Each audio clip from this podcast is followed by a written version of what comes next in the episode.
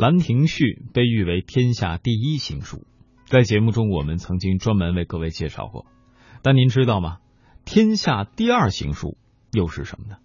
那便是颜真卿的祭侄稿。《兰亭序》出自书圣王羲之之手，是王羲之在诗会上乘着酒兴，即席即席发挥而成的。祭侄稿是唐代书法家颜真卿追记安史之乱中牺牲的侄子颜季明的文章草稿，全稿删改重写了多处，字里行间流露愤慨和激昂。祭侄稿背后究竟有怎样的故事呢？先给大家来说说颜真卿。颜真卿字清晨，透过他这个名和字。不难看出，父辈首先对颜真卿的道德品行方面提出的要求和希冀。开元二十二年，才华横溢的颜真卿考中进士，那一年他二十六岁。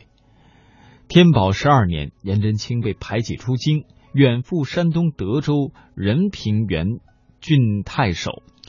颜真卿，呃，任太守的时候呢，平原百姓从此安居乐业。道途不惊，为此，颜真卿的好友唐代著名的边塞诗人高适在诗中表达了对颜真卿造福一方百姓的赞赏之情。对于安禄山的野心，颜真卿是有所防范的。他悄悄地在平原郡高筑城，深挖沟。他表面上每日是以书会友，吟风弄月，尽量造假象，以化解安禄山对他的防范和疑心。天宝十四年，安禄山起兵谋反，叛军所到之处，唐玄宗李隆基束手无策，狼狈不堪。就在李隆基感叹用兵之际，却无忠臣良将的时刻，他不知道颜真卿在山东不等诏令，早已挺身而出，举义讨贼。由于对安禄山早有防范，颜真卿一声令下，所辖的三千人马很快扩充为上万人的威武之师。颜真卿在这场关乎唐王朝存亡的动乱当中大忠大勇，功勋卓著。同时呢，他也付出了失去亲人的惨痛的代价。乾元元年九月，颜真卿安葬了亲人，并设薄酒祭奠为大唐捐躯的季颜季明。此时的颜真卿悲从中来，难以自制，于是写下了那篇流传千古的《祭侄季明文稿》。这就是我们后来被称作“祭侄稿”的文章。接下来，我们将通过音频一起来了解一下祭侄稿。湖南的祁阳是一个不为常人所知的地方，这是由于它的偏僻。然而，在书法家们的眼中，这里的一山一水、一草一木都值得崇敬。因为这里和一个伟大的名字颜真卿联系在一起。一千二百三十多年前镌刻在摩崖石壁上的书法作品《大唐中兴颂》，至今还被人顶礼膜拜。一千二百四十八年前，中国历史上最为强盛的大唐王朝面临土崩瓦解的危险。安禄山率领的叛军接连攻城略地，直逼长安。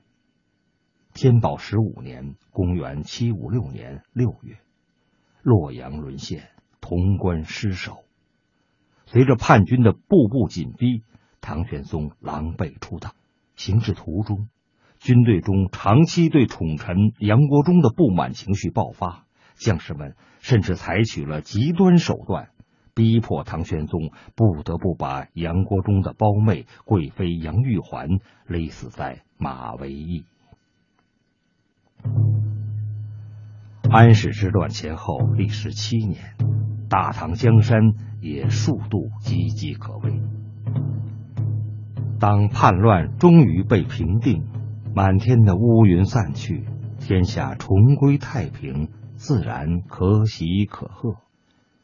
为了纪念这一历史事件，于是由唐代著名文学家元吉撰文，盛请在平定安史之乱中立下丰功伟绩的颜真卿作书，在山崖之下留下了千古名篇《大唐中兴颂》。乾元元年九月，颜真卿安葬了亲人，并设薄酒祭奠为大唐社稷捐躯的。严继明。此时的颜真卿悲从中来，难以自制，写下了那篇流传千古《祭侄记明》文稿，后人称作《祭侄稿》。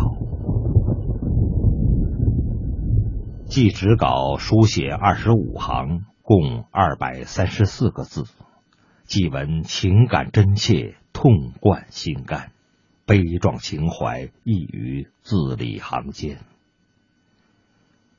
颜真卿面对亲人的亡灵，国难家仇涌上心头，抚今追昔，感慨万端。祭侄稿开篇从为乾元元年开始，可以清楚的看出，颜真卿的心情异常沉重，落笔冷静，书写缓慢，一字一字，笔墨饱满，用笔沉重沉着，墨色凝重而近于凝固，似乎在书写过程中。还在构思文章所要表达的内容。很快，书家的激愤之情渐次高扬，行笔加快，涂改之处，枯墨之笔频现纸上。从“蒲州”二字开始，墨色渐重，笔姿放纵，此后笔势渐次跌宕，可以看出颜真卿的心情越来越不平静。在尔父结成常山作郡一处，竟连续涂改三次，难以定稿。在笔墨翻飞之间，他想到了与自己手足情深的族兄颜杲卿，难以抑制的悲情跃然纸上。当他写道“土门既开，凶威大促”。贼臣不救，孤城为兵；父骗子死，朝清乱覆。天不悔祸，谁为荼毒时？字形兀然放大，行笔加重，手稿节奏铿锵，音调悲壮，呜咽之声由弱而强，声声入耳。当写到。百身何属？呜呼哀哉！抚念推切，震道心言时，我们仿佛看到颜真卿老泪纵横，痛心疾首。当“呜呼哀哉”第二次在文中出现时，手稿已经是满天狼藉，肆意涂抹，无列无行，雷霆轰鸣。失去亲人、铭心的追念和对叛乱奸佞刻骨的仇恨，使得他无法抑制自己胸中的情感，无法控制手中的这支笔。通关祭侄稿，怎能想象颜真卿会把原本一篇普普通通的祭奠文字？写得这样奇绝雄健，这样浩气冲色。江河翻涌，山峦崩摧，天塌地陷，也不过如此。一千多年来，颜真卿的祭侄稿不仅被公认为是颜氏行书中的顶峰之作。而且在中国书法史上被称作继东晋王羲之《兰亭序》之后的天下第二行书。颜真卿书法的特殊意义在于它一变古法。王羲之确立的书法传统与风貌，从东晋到晚唐四百年来一直延续。历代书法家们虽然各出机杼。但基本上都是继承有余，创变不足。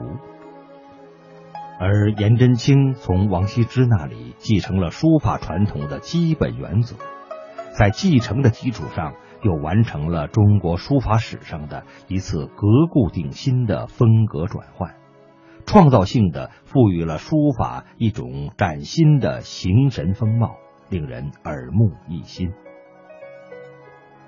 颜真卿将魏晋以来的真书和初唐开始的楷书，在结体、笔法、形态方面都进一步规范，使楷书成为一种完全成熟的新的书体。